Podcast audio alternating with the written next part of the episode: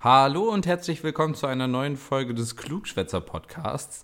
Der erste Podcast äh, oder die erste Episode, die wir so ein kleines bisschen außerhalb der Reihe haben. Nämlich äh, mal, ja, die letzte Woche gab es keine Folge. Das wird auch in der nächsten Zeit leider noch so ein bisschen weiter äh, so verfahren. Aber wie sonst auch, das ist gleich geblieben.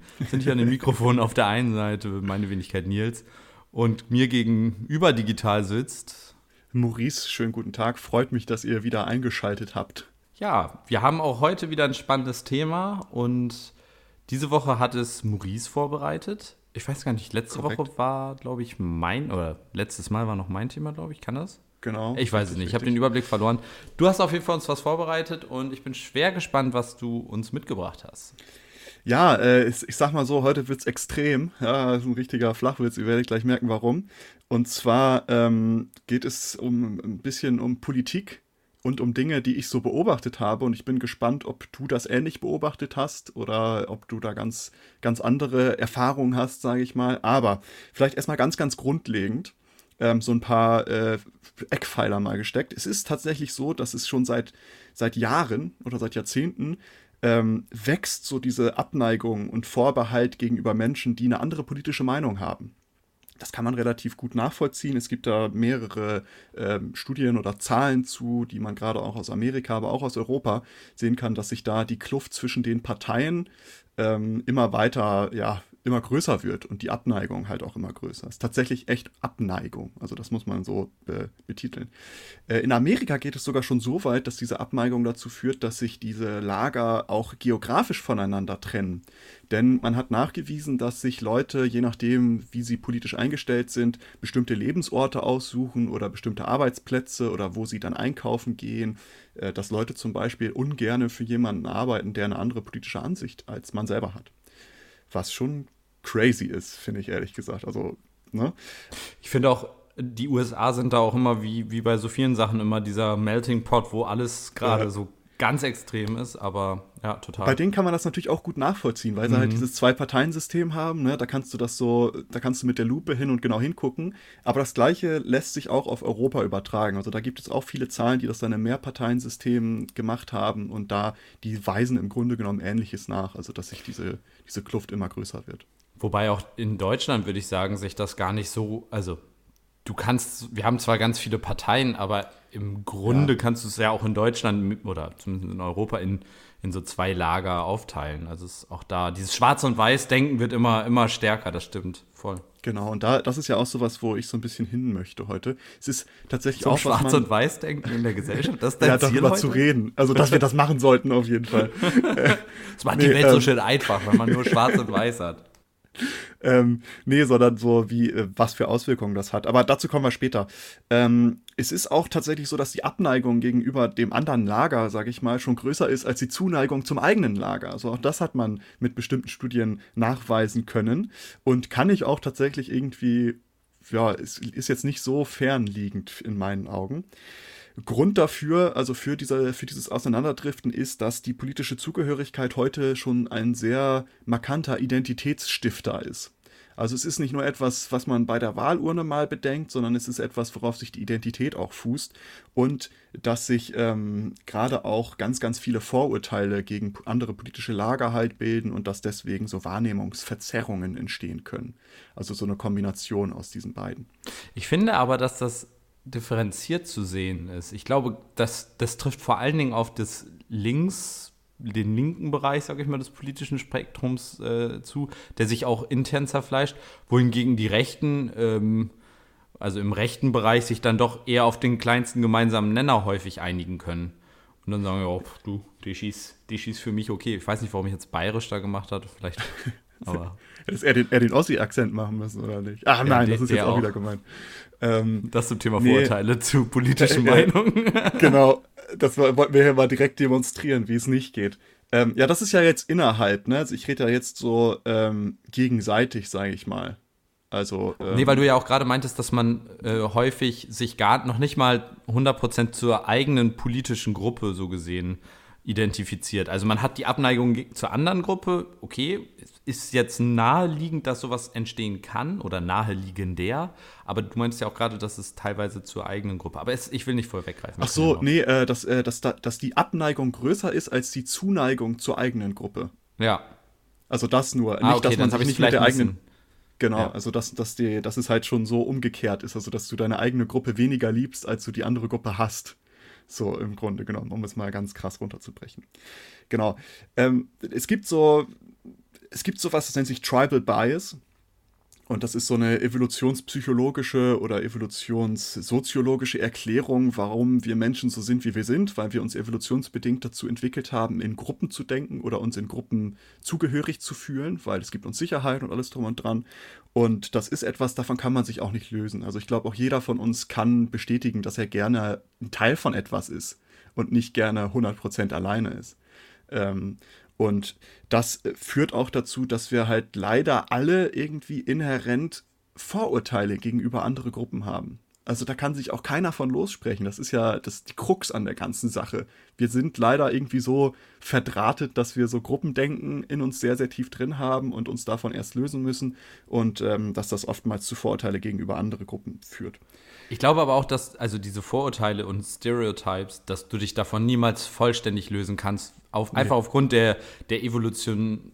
Der Mensch hat ja, es hat ja auch Vor Vorteile, Vorurteile zu haben, in, also in bestimmten Situationen. Voll. Man muss sich denen nur bewusst sein, dass man unter Umständen bestimmte Menschen nur aufgrund von Vorurteilen ähm, ja, so sieht. Wenn du jetzt nachts auf einmal einen Menschen mit einem Messer vor dir siehst, der aus einer dunklen Ecke auf dir zukommt und du sagst, ach nee, das ist nur ein ich Vorteil, dass der mich jetzt, ja genau, ich bin Vorteil, der will mich bestimmt nicht abstechen. Ähm, ist wahrscheinlich, also, na, weiß ich nicht, aber es ist auf jeden Fall gut, wenn man dann vorbereitet ist und lieber abhaut.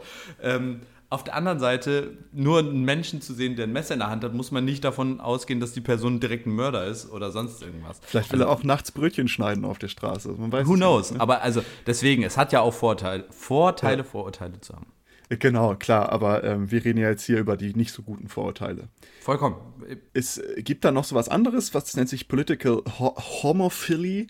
Ich habe das deutsche Wort dazu nicht gefunden. Das ist halt im Grunde genommen das Gleiche, dass man dieses Tribal Bias hat, sondern nur auf politisch bezogen, dass sich Menschen halt äh, eher mit Menschen abgeben, die die gleiche politische Ansicht haben. Das äh, geht sogar auch so weit, dass man nachweisen konnte, dass die politische Ansicht beim Online-Dating eine große Rolle spielt. Also dass es da Pärchen oder zukünftigen Pärchen schwerfällt, sich zu daten, wenn man nicht die gleiche politische Ansicht hat.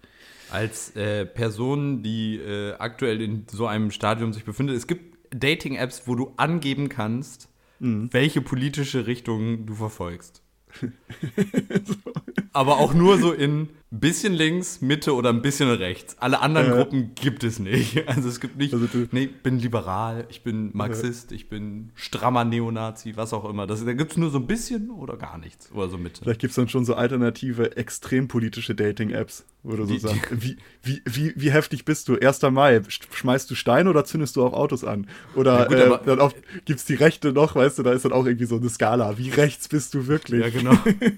Ah, wie viele Generationen des, des Ahnennachweises muss ich vorbringen, damit wir uns daten können? Wie viel Prozent Aria steckt in dir? ähm, hier diese DNA-Tests. Äh, die musst du vorher. Your machen. Heritage. Ja, genau. Oder wie heißen diese DNA-Tests? Ich weiß es nicht, aber die, die, wo du dann nachher gesagt bekommst, wie viel genetisches Material äh, äh. aus bestimmten Regionen stammt. Aber ja, jetzt trifft man hier schon wieder ab. Also das ist, äh, man, man tendiert also dazu, mit Menschen zusammen sich abzugeben, die die gleiche politische Meinung haben. Und dieses ganze Tribal Bias oder halt dieses Gruppendenken führt ja auch letztendlich dazu, dass man so mit zweierlei Maß anfängt zu messen, weil man ne, sich selber irgendwie immer im Vorteil sieht. Und das äh, zeigt sich in so ein paar Dingen. Und ich habe mal so zwei Dinge mitgebracht, die ich an sich ganz lustig fand. Dass ähm, da wurden Menschen identische Statements vorgelegt über eine bestimmte Gruppe. Und die haben die, äh, diese Statements als äh, beleidigender und unakzeptabler empfunden, wenn dieses Statement von einer Person kommt, die nicht zu dieser Gruppe gehört. Das heißt, das ist ein identisches Statement gewesen, aber nur weil diese Person entweder zu der Gruppe gehörte oder eben nicht, wurde sie als beleidigender oder wenig beleidigender aufgefasst. Ähnliches ist auch, dass man äh, Menschen einen, ähm, ja, dass man den Reden vorgelegt hat mit politischem Inhalt und dass man äh, da dann geguckt hat, wie die Personen Meinungsfreiheit einstufen und oder wie wichtig das ist. Und da ist es so, dass die, ähm, dass die Menschen der Einschränkung der Meinungsfreiheit e-, eher widersprechen, wenn die eigene politische Meinung betroffen ist. Und ähm, wenn die andere politische Meinung auf der gleichen Art und Weise betroffen ist, tendieren sie dazu, das nicht zu beanstanden. Außer man ähm, zeigt den direkt hintereinander, eins mit der eigenen politischen Meinung und eins mit der anderen politischen Meinung, dann sagen sie, ja, ist uns beides gleich wer viel wert, aber da äh, gibt es dann die, die, die Einschätzung, dass es eigentlich nur ist, damit man halt nicht als, äh, als Heuchler irgendwie enttarnt wird. Ähm, wenn man das aber nicht hintereinander macht, sieht man da schon sehr äh, große Differenzen, wie da die Meinungsfreiheit eingestuft wird. Ich glaube, da gibt es auch äh, ganz viele, also für dieses, äh, diese Statements vorlesen und dann äh, ja, irgendwie erzürnt sein darüber oder sowas. Ähm, da gibt es auch ganz viele YouTube-Videos oder auch also Fernsehvideos, wo sie das ja genauso auf der Straße so gesehen gemacht haben und dann einfach so, äh, oder ja, genau, das war jetzt vor kurzem, äh, war jetzt nicht auf politisch, sondern ähm, religiös bezogen. Ähm, haben äh, Forscher in Holland, war das, glaube ich, die Bibel genommen draus, äh, drumherum ein Einband vom Koran gemacht und dann so ein paar aus dem Alten Testament doch schon sehr harte äh, äh, Passagen vorgelesen. Und dann, ja, da sieht man mal wieder, dass der Islam nicht hier zu Europa passt. Und dann, ja, aber das kommt aus der Bibel. Oh.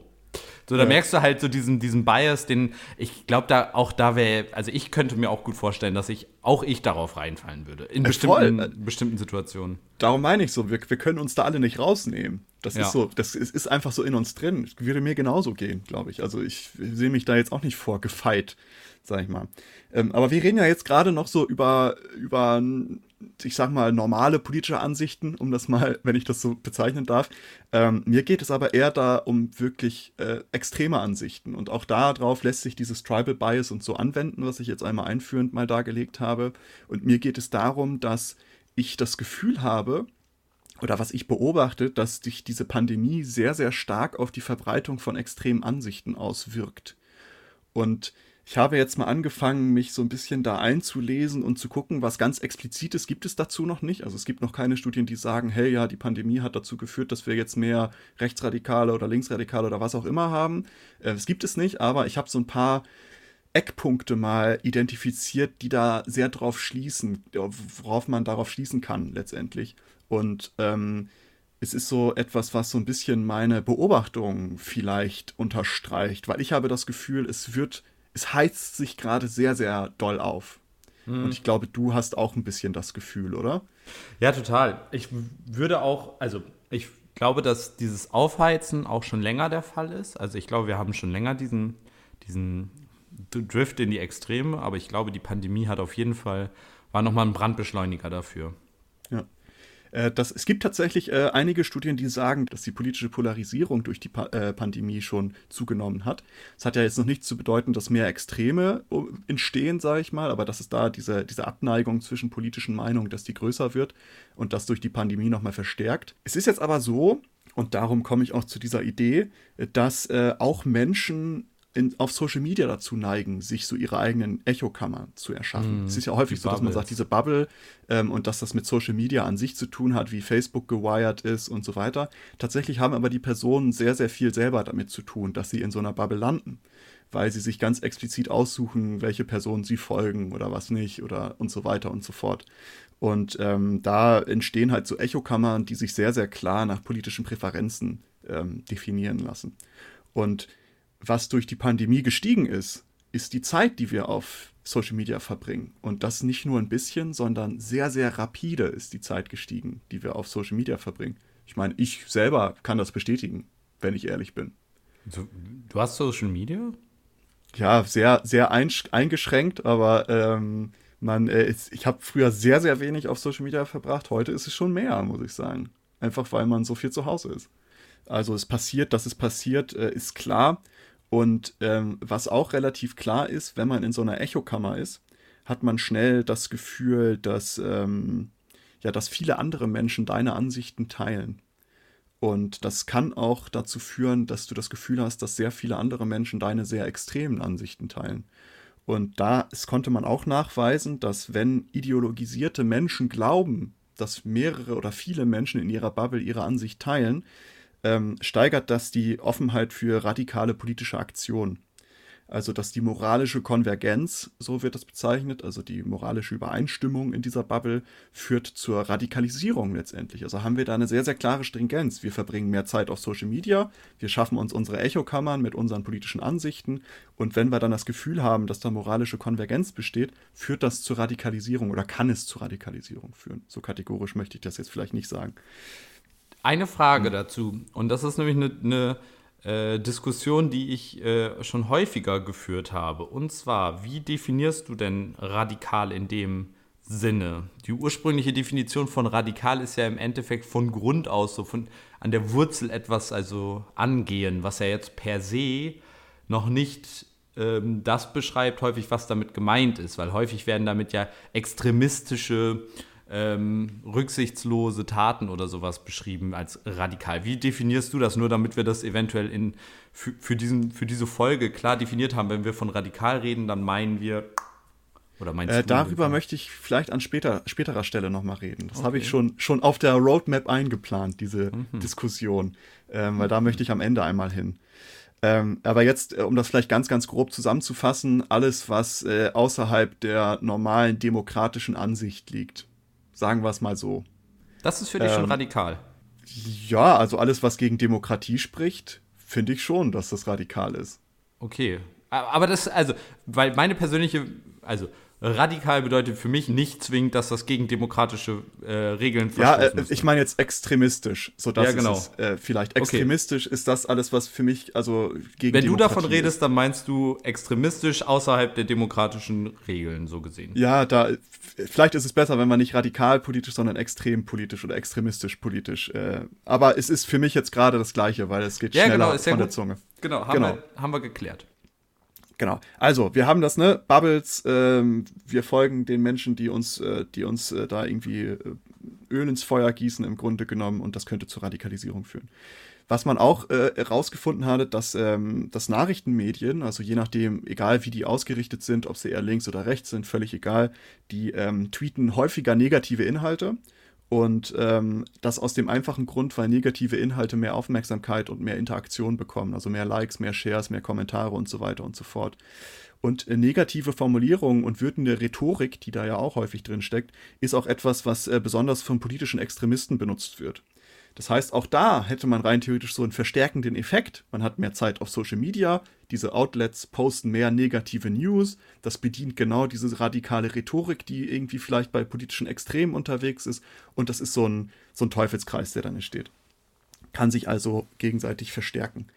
Was ist auch, was ich auch herausgefunden habe, dass ähm, Langeweile ein Treiber für ganz, ganz viele Dinge sein kann und für ganz, ganz viele schlechte Dinge tatsächlich. Also Langeweile ist echt sehr, sehr gefährlich, habe ich, hab ich, hab ich gelernt. Bei mir ist es häufig Essen. So, das sagt mein, mein BMI sagt auch, dass es eine schlechte Langeweile ist. ist nicht gut so. Nee, ist nicht äh, gut. Ähm, und tatsächlich, was wozu auch Langeweile kann auch zur, ähm, zu extremen politischen Ansichten führen wenn man zu viel Langeweile hat. Und auch hier, es hat man tatsächlich. Ich habe nichts äh, zu tun, was mache ich? Ach ja, dann leugne ich mal den Holocaust. Gute ja, Idee. Gibt, äh, also man hat, man hat tatsächlich herausgefunden, äh, dass Langeweile also auch mit Straftaten und sowas zusammenhängt. Also dass man, dass dann die Bereitschaft, etwas Dummes zu tun, sage ich mal, steigt exponentiell, je nachdem, wie lange, wie langweilig einem ist. ja. Also das ist echt abgefahren. Also ich habe es auch nicht, ich habe auch nicht gedacht. Ich habe mich da so ein bisschen reingelesen und es hängen so viele Dinge, können, kann, kann mit Langeweile in Verbindung gebracht werden. Unter anderem halt auch äh, extreme politische Ansichten, weil ähm, man dann so offen ist, um sich ablenken zu lassen mit bestimmten Dingen und dann ne, online, Social Media, hat man halt wieder diesen Teufelskreis und dann hängt man da drin.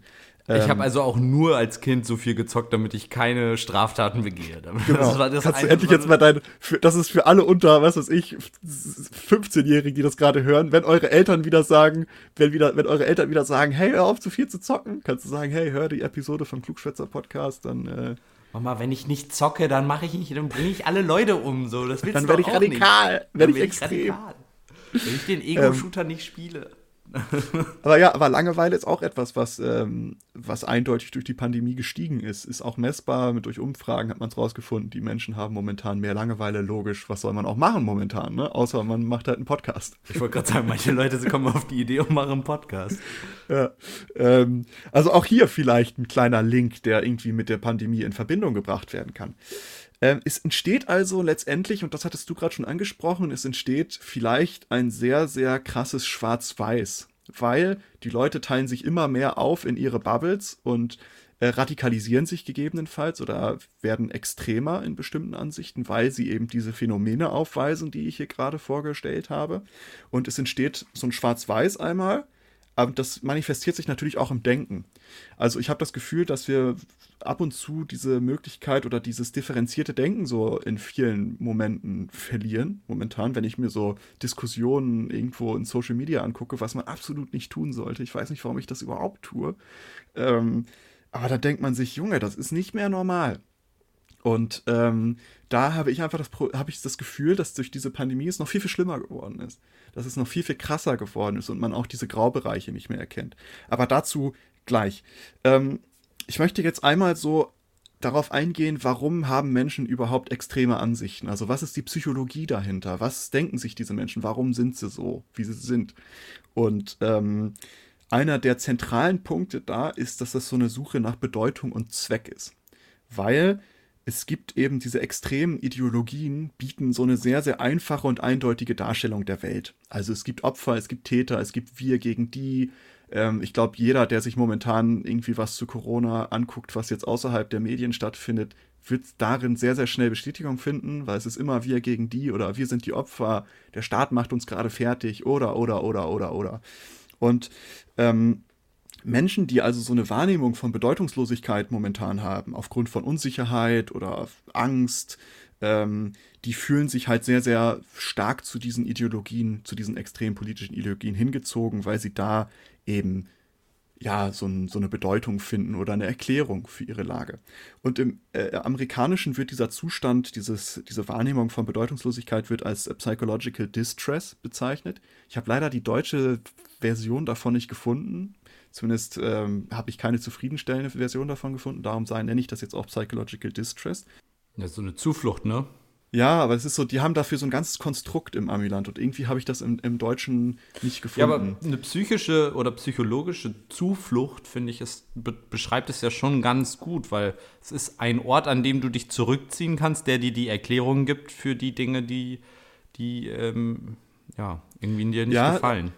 Dieses Psychological Distress beschreibt nicht unbedingt nur diese Zuflucht in der Ideologie, sondern die dieser die psychologische Zustand oder den, mhm. den ähm, psychischen Zustand, den du hast, wenn du durch Ängste, Zukunftsangst, Unsicherheit halt dieses Gefühl von Bedeutungslosigkeit hast. Das hat jetzt nicht mal unbedingt direkt was mit, Psycho mit, mit politischen extremen Ideen oder Ideologien zu tun, sondern ist erstmal so eine psychische Kategorie. Und ähm, die nennen die Amerikaner halt Psychological Distress. Und die führt eben dazu, dass man sich diesen einfachen Ideologien schneller anschließt, weil man da drin Bedeutung findet, Zuflucht findet, wie du es gesagt hast. Und auch hier habe ich herausgefunden, dass diese Psychological Distress während der Pandemie natürlich extrem gestiegen ist. Weil logisch, ähm, dieses Gefühl, wenn du plötzlich äh, aus allem, aus deinem ganzen normalen Leben bist du, hockst du die ganze Zeit in der Bude, klar hast du da Angst und Unsicherheit und fragst dich, wie geht das weiter? Und ähm, das hat, ist so krass gestiegen, dass ähm, auch hier davon ausgegangen werden kann, dass diese, dass diese Suche nach Bedeutung und Zweck auch bei vielen Menschen dann bei extremen politischen Ideologien endet, letztendlich. Und ähm, auch hier wieder ein Hinweis, dass die Pandemie da ein großer Treiber ist. Aber was haben die so extreme äh, Menschen, was haben die noch äh, so psychologisch aufzuweisen? Es gibt äh, die Theorie, dass die eine sehr ja, krasse kognitive Inflexibilität haben. Und zwar, dass die durch aufgrund dieser einfachen Ideologie anfangen, die Welt sehr einfach und eindeutig darzustellen, was sie ja nicht ist, wie wir alle wissen. Und ähm, das führt letztendlich dazu, wenn du dir diese Denkmuster angeeignet hast, von sehr klar und eindeutig, was ist richtig, was ist falsch, führt es dazu, dass du nicht mehr kognitiv flexibel bist. Beziehungsweise es kann dazu führen, dass du dir ein simples Denken antrainierst weil du eben nur in diesen Kategorien noch denkst, wenn du dieser Ideologie verfallen bist. Da haben die zum Beispiel ähm, Assoziationstests gemacht und ähm, haben so Aussagen zu bestimmten Gruppen zuordnen lassen in Studien und da haben sie festgestellt, dass Leute, die sehr, sehr äh, krasse ideologische Vorstellungen haben, da viel, viel schlechter abschneiden, weil, weil sie das nicht mehr hinkriegen, die können das nicht mehr differenzieren. Und ähm, auch hier kann man wieder sehen, dass das mit der Pandemie in irgendeiner Art und Weise zusammenhängt, weil wir sehen es ja überall, es werden sehr, sehr einfache Lösungen für sehr komplexe Probleme propagiert. Ähm, um mal eins zu nennen, dass es gab ja diese Welle, dass man gesagt hat, ja, Asiaten sind schuld und äh, weil das daher kam, was komplett verblödet ist natürlich, klar, aber es werden dann halt sehr, sehr simplifizierte Antworten auf komplexe Probleme gesucht, die ähm, der Lage überhaupt nicht gerecht werden. Also da ist dann diese kognitive Inflexibilität. Ebenso weisen diese Menschen häufig so eine übertriebene Selbstsicherheit auf, dass die, ähm, die haben halt diese Wahrnehmung oder den Glauben, dass sie überlegen sind. Auch das sieht man sehr, sehr häufig momentan. Wacht auf, ihr seid noch am Schlafen und, und, und, und, und. Die Schlafschafe. Ähm, Schlafschafe und so weiter und so fort. Und die äh, sehen sich halt überlegen, ohne wirklich fundiertes Wissen zu haben zu besitzen. Auch dazu gibt es Studien. Also ich habe sehr, sehr viele Studien hierzu rausgesucht. Ich habe mich da Wochen tatsächlich eingelesen. Ich habe irgendwie, weiß nicht wie viele, ich glaube 40 Studien jetzt allein zu diesem Thema könnt ihr euch reinziehen, wenn ihr die Shownotes anguckt. Aber auch das hat man nachgewiesen, dass die eigentlich kein fundiertes Wissen über die oder differenziertes Wissen über die Dinge besitzen, über die sie reden, aber sehr davon ausgehen, dass ihre Meinung die richtige ist. Geht auch, glaube ich, Hand in Hand mit der letzten Folge zu den äh, WissenschaftleugnerInnen. Genau. Ähm, ich glaube, da ist eine, eine, hohe Überschneidung zwischen Extremismus, also je weiter du in ein Extrem kommst, und der Leugnung von Tatsachen, Fakten und Wissenschaft. Ja. Ja, da, da kommen wir, da habe ich nämlich gleich auch noch eine schöne, Überein, schöne Übereinstimmung, wo ich auf deine letzte Episode verweisen kann. Äh, ebenso zeichnen sich politische extreme Ansichten sehr durch Intoleranz aus, also ähm, eigene moralische Urteile werden ja ja, werden als absolutistisch angesehen. Ähm, andere moralische Urteile werden somit prinzipiell als unterlegen betrachtet. Es ist auch so, dass tatsächlich es schon so weit geht, hat man auch in Studien nachweisen können, dass Personen alleine aufgrund deiner sozialen äh, Stellung Dinge über dich annehmen, was für eine politische Meinung du hast, was für eine moralische Vorstellung du hast und dich alleine aufgrund deiner sozialen Stellung ähm, als irgendwas abstempeln und dich als äh, minderwertiger ansehen. Also zum Beispiel, ob du reich bist oder ob du ähm, Ausländer bist, ob du homosexuell bist, ob du Feminist bist oder halt oder oder oder. Also allein aufgrund von bestimmten Tatsachen werden schon, wird schon Intoleranz geübt, ohne dass man sich mit dieser Person überhaupt auseinandersetzt. Also so krass simplifiziert wird es dann. Aber da, das ist ja auch eine spannende Sache, weil manche Sachen, zum Beispiel äh das ist dann auch mit diesem Toleranzparadoxon, was wir auch schon mal äh, besprochen hatten. Korrekt, ja. Ähm, zum Beispiel die Intoleranz gegenüber äh, Hardcore-Rassisten wäre ja so gesehen ebenfalls etwas zu kritisierendes, wenn man sagt, äh, man ist intolerant. Man sagt also, man muss gegen Rassismus sein, was aus meiner persönlichen Sicht halt der richtige Weg ist, weil wir gesehen haben, was passiert, wenn man gleichgültig dazu ist. Klar. Und noch schlimmer, wenn man dafür ist. Aber im Endeffekt wäre das ja genauso eine ja, absolutistische äh, Sichtweise auf die, auf die Dinge. Die genauso, ja, gut, man muss dann natürlich auch da wieder äh, ja, unterscheiden, ab wann man da diese, diesen Absolutismus macht. Wenn jemand, ähm, ja, sage ich mal, sehr, sehr, sehr konservative ähm, äh, ja, Ansichten hat, ob die Person dann schon bestraft, in Anführungsstrichen, dann damit werden muss oder ob erst der Holocaust geleugnet wird. Wo fängt das an, wo hört das auf? Aber trotzdem, ähm, theoretisch wäre das ja genauso. Aber aus meiner Sicht wäre das eine gesellschaftliche Regel, auf die man sich einigt. Ja, äh, das ist ja natürlich auch, dass diese ganzen Merkmale jetzt von, von Psychologie, von politisch Extremen, das ist ja was, was dann im, im schlimmsten Fall kumuliert vorliegt. Also nicht einzelne Stichpunkte, sondern das liegt alles zusammen vor. Und wir sind natürlich alle in irgendeiner Art und Weise intolerant. Es gibt eine richtige Art und Weise, intolerant zu sein und eine falsche glaube ich. Das ist meine, meine Auffassung der Dinge. Ähm, aber was ja hier dann, also die übertreiben, ist ja dann ganz, ganz krass, wo dann halt nur die eigene Ansicht die richtige sein kann. Es gibt dann gar keine anderen mehr und es wird dann komplett überhoben. Also, dass du auch gar nicht mehr einsehen kannst, dass es, also zum Beispiel jetzt, wenn wir drüber reden würden, wie gendergerechte Sprache ist und ich dir deine Meinung dazu nicht zustehen würde und du mir meine nicht. Das ist sowas, darüber kann man diskutieren. Es ist jetzt nichts, was, was äh, in Stein gemeißelt ist. Ähm, und da ist es dann, dass diese Intoleranz halt sehr, sehr strikt und mit einer sehr, sehr klaren Kante gehandelt wird. Also wäre Friedrichs Merz, Friedrich Merz ihm seine Forderung ähm, nach, einem nach einem Verbot zur gendergerechten Sprache eine äh, extremistische Ansicht? Oder wäre das noch in Ordnung? Äh, ich habe mich damit überhaupt nicht auseinandergesetzt. Ich weiß gar nicht, wie er das gefordert hat, was er da gemacht hat. Darum habe ich da keine Meinung zu gerade. Ja, ich habe auch nur die Headline gelesen, um ehrlich zu sein. Darum, also ich kann dazu Friedrich leider nichts kommt, sagen. Habe ich auch immer keinen Bock drauf, dann gehe ich. Ähm, darum äh, will ich mir hier mein, mein Urteil erstmal äh, erstmal weg, weglassen. Aber was man auch herausgefunden hat, tatsächlich, und das ist ziemlich krass, Menschen mit extrem politischen Ansichten, die haben die mal so Psychologietests unterzogen und da haben sie herausgefunden, dass die ähm, sehr häufig Charakteristiken ähm, vorweisen, die unter die dunkle Triade gefasst werden können. Und die dunkle Triade ist ein psychologisches Modell, Klingt das wie so eine asiatische Mafia-Gang so. die Triaden sind unterwegs. Ja, die dunkle Triade ähm. ist die Eliteeinheit der Triaden aus Japan. Kommen die aus Japan oder aus China? Ich weiß nicht. Ja, ich glaube, asiatischer Raum halt, ne? Ja, irgendwo da. Ja, die dunkle Triade besteht aus äh, drei verschiedenen Merkmalen. Einmal Narzissmus, also Selbstüberhöhung im Grunde genommen. Einmal äh, Machiavellismus, das ist äh, manipulative Verhaltensweisen, um persönliche Ziele zu erreichen. Und Psychopathie, was das, die rücksichtslosen Verhaltensweisen, Empathielosigkeit oder keine Angst vor Konsequenzen so zusammenfasst. Und man hat eben durch diese Tests herausgefunden, dass, häufig, dass Menschen mit extremen Ansichten sehr häufig unter diese dunkle Triade fallen. Was schon echt spooky ist, ehrlich gesagt. Ja gut, aber man weiß ja auch, also das geht ja auch, also so gesehen alles Hand in Hand, ähm, dass der Narzissmus unter den Menschen extrem steigt aktuell. Ähm, das ist ja auch nichts großartig Neues. Ich meine, da sieht man auch wieder, Social Media befördert den Narzissmus, mhm. den persönlichen Narzissmus, egal ob das, ähm, also da wird ja wirklich von nichts Halt gemacht. Also letztens habe ich ein Video, das das ganz gut zusammengefasst hat, gesehen zum Thema Body Positivity ähm, dass selbst Body Positivity von Narzissten benutzt werden. Es hilft nämlich niemandem, wenn du auch ungeschminkt hübscher bist als 90% der Menschen, zu sagen, hey, Body Positivity, seid wie ihr seid, aber ich bin trotzdem schöner als ihr und es wäre toll, wenn ihr mir das sagt. So, das ist, äh, und das gibt es ja auch in, in ganz vielen anderen Bereichen und äh, ich kann das, also das wundert mich tatsächlich überhaupt nicht, dass diese drei Charakteristika das befürworten oder begünstigen. Ja. Ja, und dass die das halt häufig aufweisen, diese drei Charakteristika. Ähm, ja, das vielleicht mal so, was, was sind das überhaupt für Menschen, die extreme politische Ansichten haben? Und jetzt vielleicht auch mal kurz dazu, was für Probleme gibt es überhaupt? Also warum müssen wir darüber überhaupt, reden, dass es extreme politische Ansichten gibt? Und warum ist das vielleicht ein Problem, dass die jetzt mehr werden durch die Pandemie?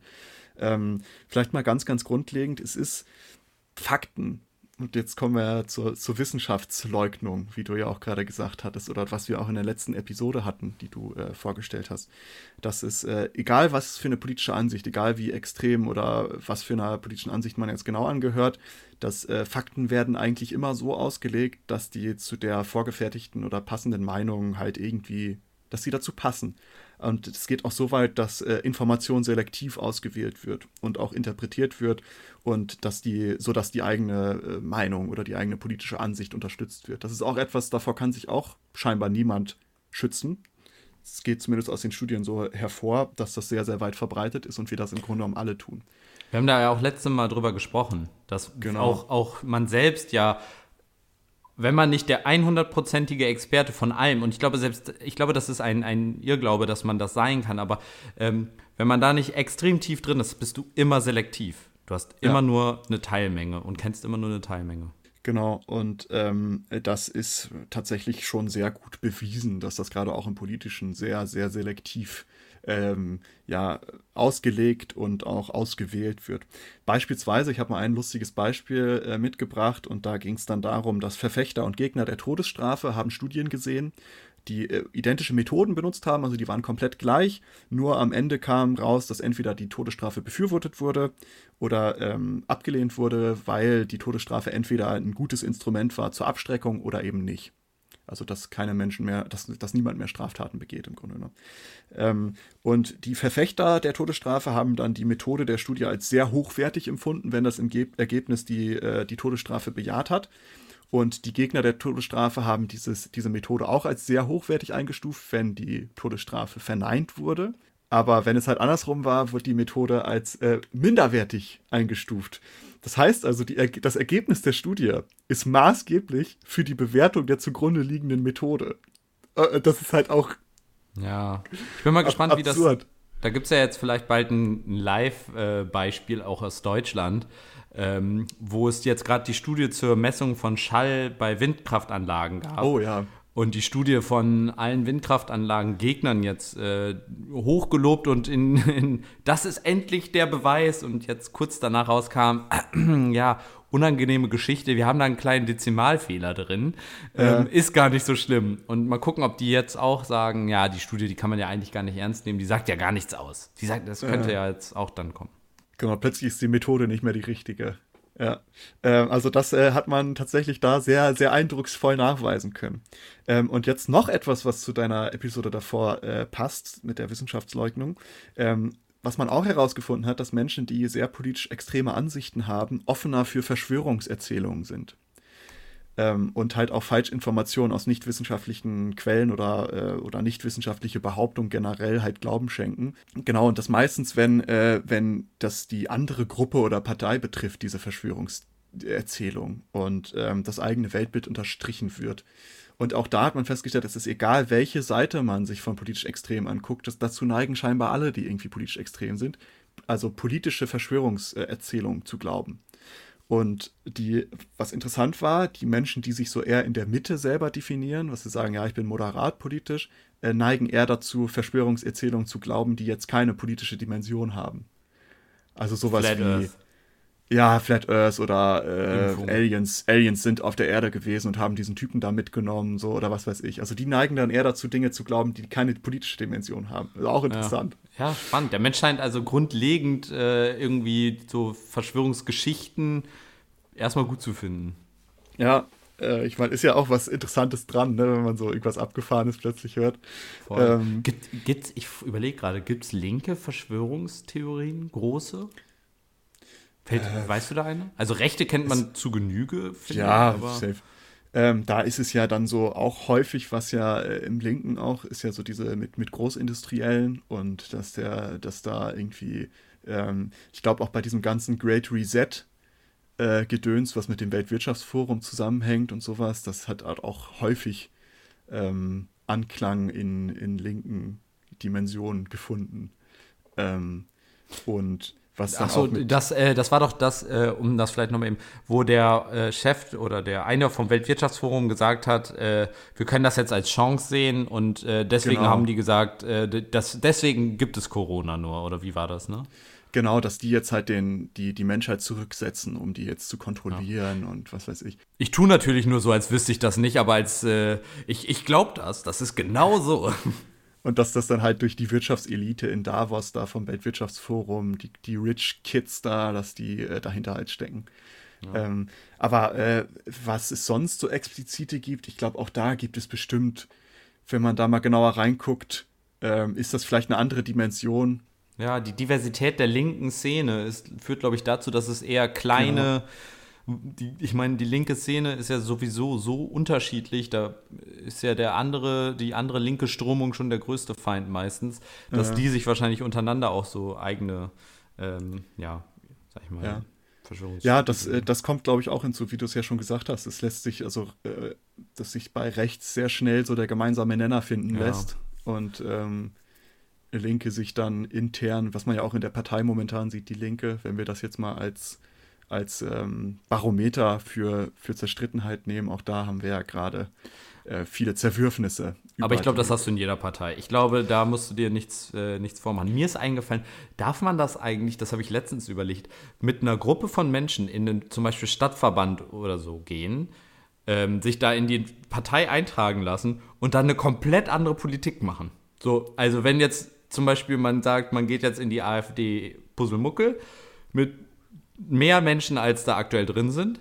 Und macht dann kurz vor der Wahl, setzt man dann, sage ich mal, den linkesten aus der Truppe da als Spitzenkandidaten. Dann gibt es AfD-Puzzlemuckel, die äh, den Ort dann zum, zum sicheren Hafen erklärt. Zum und, Ein Einwanderer, äh, Ja, genau, Valhalla, Einwanderer. so zum Nirvana für alle, die da irgendwie.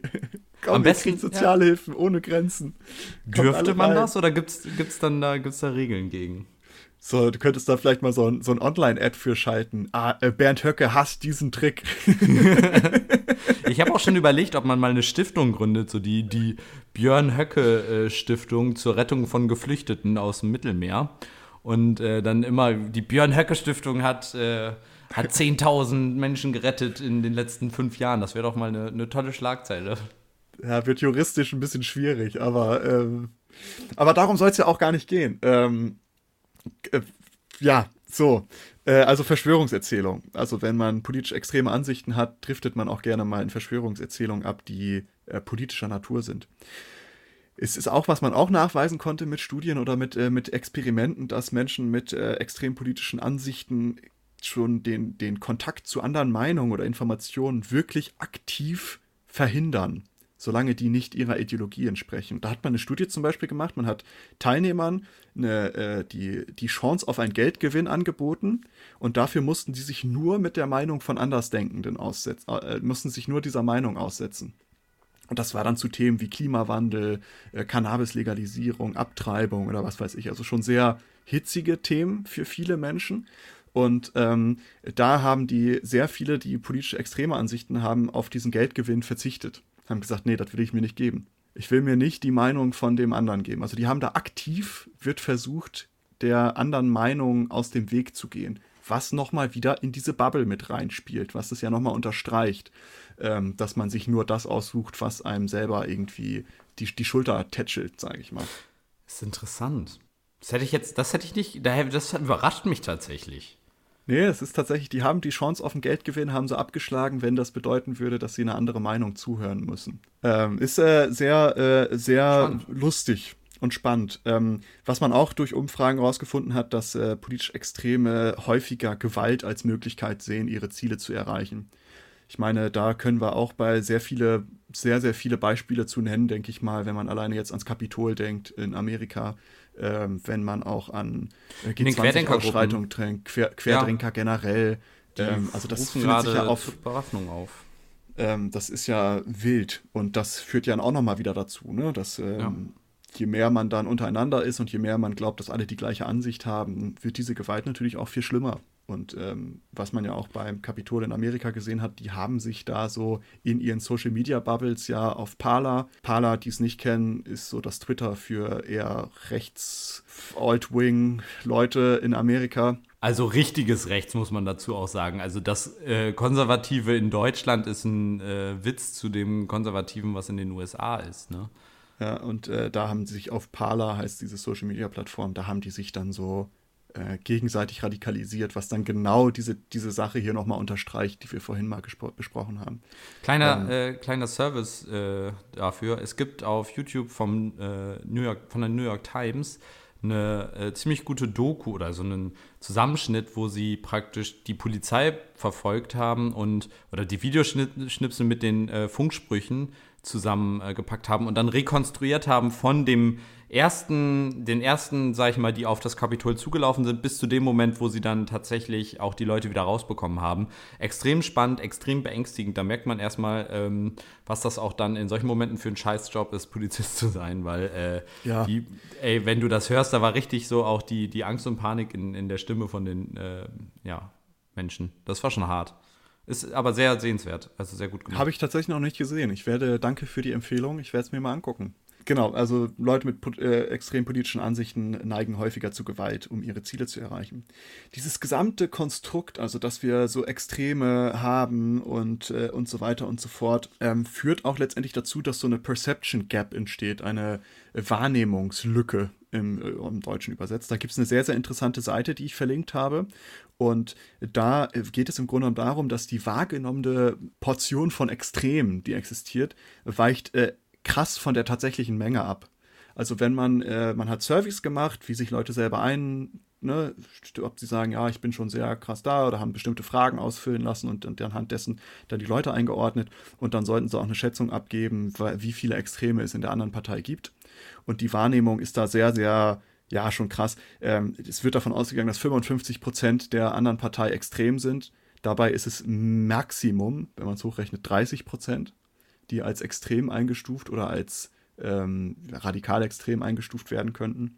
Ähm, besonders Leute, die extreme politische Ansichten haben, bei denen ist diese Wahrnehmungsverzerrung noch viel größer. Also die, gerade die äh, haben eine ganz, ganz falsche Wahrnehmung davon, was tatsächlich der Fall ist. Was man auch da nachweisen konnte, dass äh, häufiger Medienkonsum das zu verstärken scheint, diese Wahrnehmungslücke. Und auch, dass Bildung nicht dazu führt, dass diese Wahrnehmungsverzerrung ähm, abnimmt. Ganz im Gegenteil tatsächlich. Man hat das, äh, das ist tatsächlich, jetzt muss ich mal auf, auf Amerika kurz eingehen, weil daher kommt diese Statistik. Da haben sie herausgefunden, dass Demokraten, also da haben ja Republikaner und Demokraten, und dass es bei Demokraten so ist, je mehr Abschüsse die haben, umso größer wird diese Wahrnehmungslücke. Und ein Demokrat, der gar keinen Abschluss hat, sieht die Lage realistischer als ein Demokrat, der, sehr, der einen sehr hohen Abschluss hat. Wirklich erklären kann man sich das nicht. Man geht nur davon aus, dass wenn Leute äh, hohe also sehr extreme Demokraten oder sehr links gerichtete Demokraten ähm, sehr viel Abschlüsse sammeln, sage ich mal, und das dann meistens auch in Studiengängen machen, wo sie mit, ihrem, mit ihresgleichen unterwegs sind und deswegen im Grunde genommen dadurch halt auch in so eine reale Bubble kommen und sich äh, da dann irgendwie ihre Wahrnehmungsverzerrung noch verschlimmert. Aber so ganz genau, woran es liegt, weiß man nicht. Ich wollte also, gerade sagen, ich glaube, äh, Studium allgemein ist ja immer ein doch eher linksgerichtetes Milieu. Ähm, ich glaube, je länger man an der Uni rumhängt, desto linker wird man, glaube ich, automatisch. Zumindest, also muss jetzt noch nicht mal auf die linke Seite kommen, aber selbst wenn du, ich sag mal, zum Start als Erzkonservativer startest, dann bist du vielleicht am Ende deines Studiums ähm, nur noch ein gemäßigter Konservativer oder tatsächlich eine richtig linke Zecke geworden. Also ich glaube, das Studium ist tatsächlich so ein Ort, an dem man doch sehr viel auch äh, ja, an, an linken Gedankengut äh, mit, mit guten Sachen also verbinden also ich, lernt. Ich glaube, es ist tatsächlich auch je nachdem, was man studiert. Also ich glaube, es gibt natürlich ja, auch BWL so, natürlich nicht, ne? Da bist genau, du wenn du so BWL oder, oder Jura oder sowas studierst, da ist genau. es nicht, aber wenn du jetzt so Sozi Soziologie studierst, wie du. Ja, IT würde ich jetzt auch nicht sagen, dass das so die große Linke, aber doch, weißt du so. Doch, ähm, IT ist voll doch? links. Ja, Mann. Ah, Tatsache. Die sind auch immer alle relativ, also viele sind da autonom. Also ich glaube, dass da schon ich würde das schon sagen. Vielleicht liegt es auch bei uns an der Uni, also dass da viele links waren, aber entweder unpolitisch oder links. Ja, ja interessant. Das hätte ich jetzt nicht gedacht, aber äh, interessanter Einblick, den du da gewährst in deine, in deine IT-Bubble. Ja, wenn du dir die Piraten auch anguckst, da ist ja auch immer viel basisdemokratische Mitbestimmung und hast du nicht gesehen, da ist. Äh, was ja jetzt nicht unbedingt. Ja, gibt's. Ja, aber es ist jetzt auch ein anderes Thema. Genau, wollte genau. ich sagen. Äh, Perception Gap, also das geht sehr weit auseinander. Und das führt letztendlich auch dazu, das haben sie auch festgestellt können, dass je höher dieser Perception Gap ist, also diese Wahrnehmungsverzerrung, umso ausgeprägter ist auch die Feindschaft. Weil logisch, wenn ich davon ausgehe, es gibt mehr Extreme, bin ich auch schon auf dem, auf dem Kriegspfad, sag ich mal, jetzt mal ja, ganz voll. krass gesagt.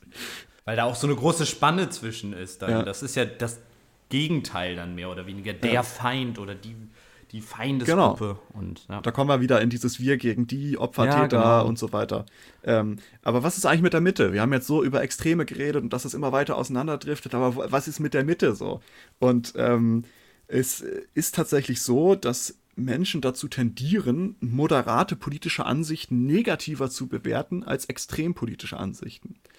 Aus einem einfachen Grund, weil sobald sich zwei gegensätzliche Gruppen formen, besteht die Tendenz, dass die Mitte ausgeschlossen wird, weil diese Mitte lässt sich nicht einordnen.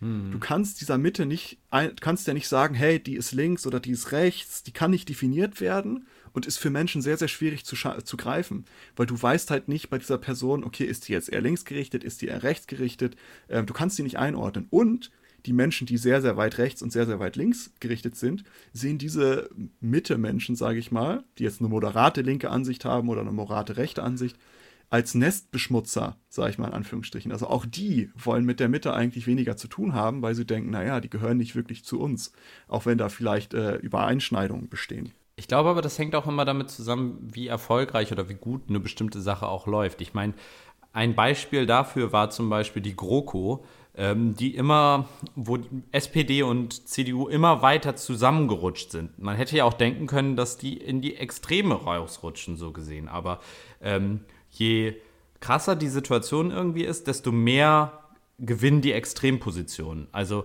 ja, ja. jetzt gerade gibt es ganz viele Krisen, muss man ja gar nicht alle aufzählen, vom Klima über äh, der, der Corona-Krise bis äh, ja vor ein paar Jahren der sogenannten Flüchtlingskrise ähm, gibt es ja alles Mögliche. Und, die Kacke äh, ist am Dampfen, sagen wir es genau, so. Genau, und die, die Extremflügel, die haben dadurch natürlich, also bei der Flüchtlings- und Corona-Krise jetzt ganz krass die, äh, die AfD und die ganzen Nazis Klar. haben da Riesenzulauf und Klimakrise natürlich die Grünen gerade, die davon profitieren, aber auch die Linken. Das heißt, man sieht da, dass die Extrempositionen dann in solchen Situationen eben Zuwachs haben, während bei guten Zeiten in Anführungsstrichen, wo jetzt erstmal alles einigermaßen läuft, dann eher alles irgendwie so vermauschelt, wie ja. dann bei ja, der Coco. Ich, ich, ich glaube auch, dass, ähm, dass, dass es so diese, an diesem Pendulum, glaube ich, ist halt viel dran, dass wir in so einem in so einem ewigen Hin und Her uns irgendwie befinden, dass wir dann wieder nach rechts ausschlagen ah, und nach links. Nicht.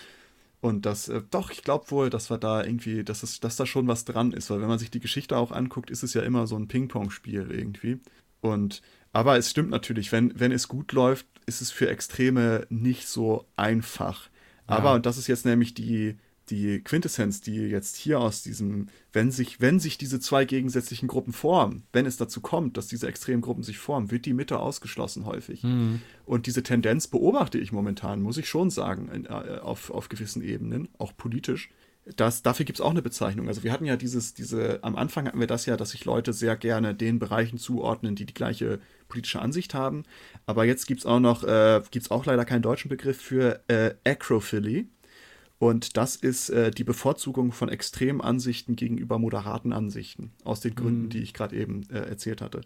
Und das geht auch so weit, dass in den Medien, die Medien geben extrem politischen Ansichten mehr Aufmerksamkeit als moderaten.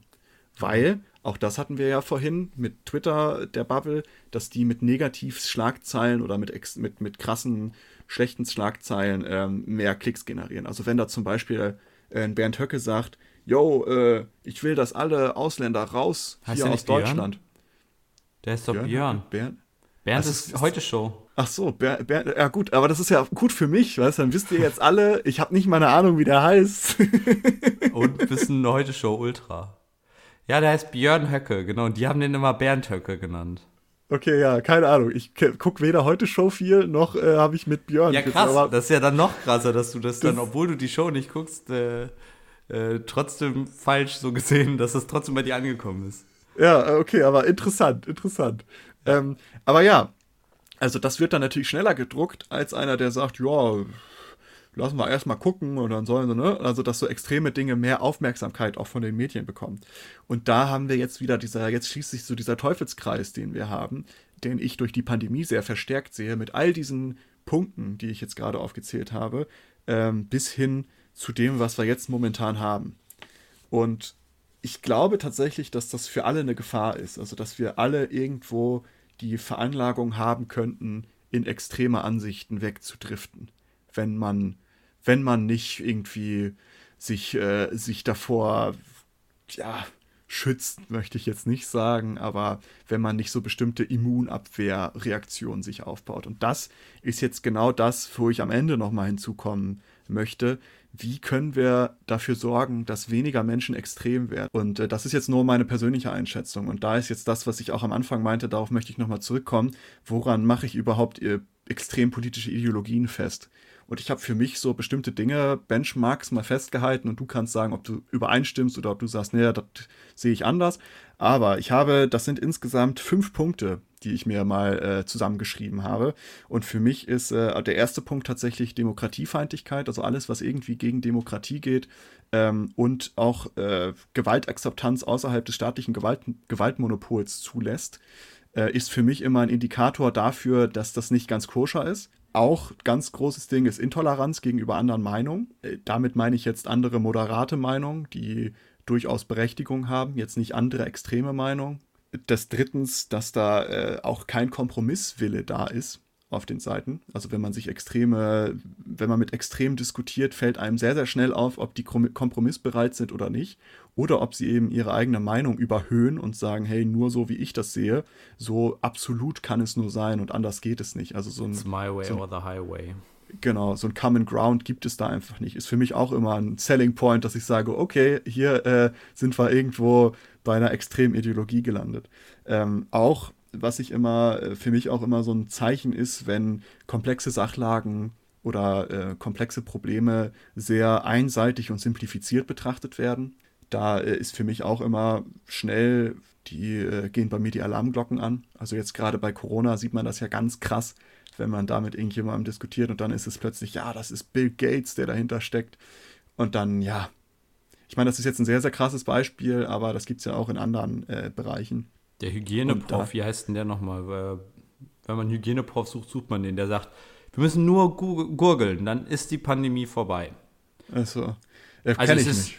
Nee, also der, der, da, da gab es auch, gibt es einen Podcast von, von Quarks zu, wo die das mal erzählen, wo die auch gesagt haben, ja, du, also gut möglich, dass das was bringt, aber also Pandemie vorbei, also da gibt es auf jeden Fall keine Daten zu, die das irgendwie nahelegen. Und, Ach, äh, lustig. Ich habe nämlich äh, vor ein paar Tagen gab's, ist eine Studie rausgekommen zum Gurgeln. Ja, ja, die haben auch ein paar Gurgelstudien äh, gibt's, aber die Datenlage, das waren immer nur ganz kleine Gruppen oder eben ja. Mal ja, mal nein, dann war. Wasser besser als äh, irgendwelche ähm, Chlor, hier irgendwelche äh, Wasserstoff. Chlor. Chlor. Nee, Wasserstoff, äh, Peroxidlösung und so, also egal. Ja, das, die Studie, die ich gelesen habe, war auch nur, dass äh, Gurgeln die Wahrscheinlichkeit von einer schweren Erkrankung ähm, mindert. Aber ist auch wieder was anderes. Ja, aber da ist es so sehr simplifizierte Betrachtung von komplexen Problemen oder dann Utopismus, wie ich das vielleicht bezeichnen würde. Also, dass man sich so eine Utopie, wo alles sehr, sehr einfach ist ähm, und auch sehr unrealistisch ist, das ist dann für mich auch immer sehr schnell, wo ich sage, okay, das ist ein bisschen, bisschen fernab vom Schlag. Und was für mich auch immer mehr so, so ein so ein Alarmglockenläuter führt, ist ähm, die übertriebene Inszenierung von Opferrollen.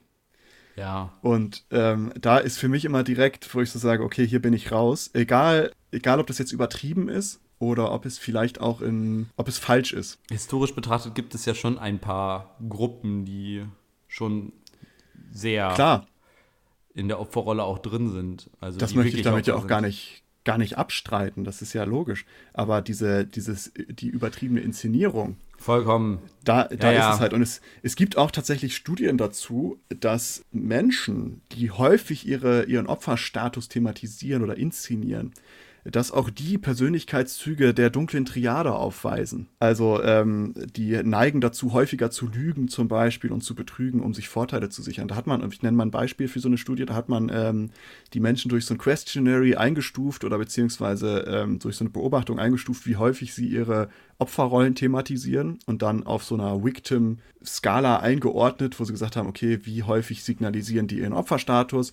Und die Leute, die sehr hoch auf dieser Skala waren, haben dann zum Beispiel bei einer, bei einer nachgelagerten Studie, wo es um, äh, um einen Münzenwurf ging, je nachdem Kopf oder Zahl, und da ging es dann darum, je nachdem, was gekommen ist, haben die entweder Geld gewonnen oder nicht. Und die Leute, die am meisten oder häufig ihren, ihre inszenierte Opferrolle oder ihre Opferrolle betont haben, sehr häufig, ähm, neigten dazu, häufiger zu lügen, um den Geldgewinn einzustreichen. Damit hat man zum Beispiel herausgefunden, dass, äh, dass diese Tendenz besteht. Natürlich kann man das jetzt nicht 100% sagen, aber die Tendenz besteht, dass diese Menschen, die häufig ihre Opferrolle inszenieren oder sehr übertrieben darstellen, dass die äh, ja häufiger auch lügen und betrügen. Und dass die auch häufig dazu neigen, sich überlegen zu fühlen und oftmals empathielos gegenüber anderen sind.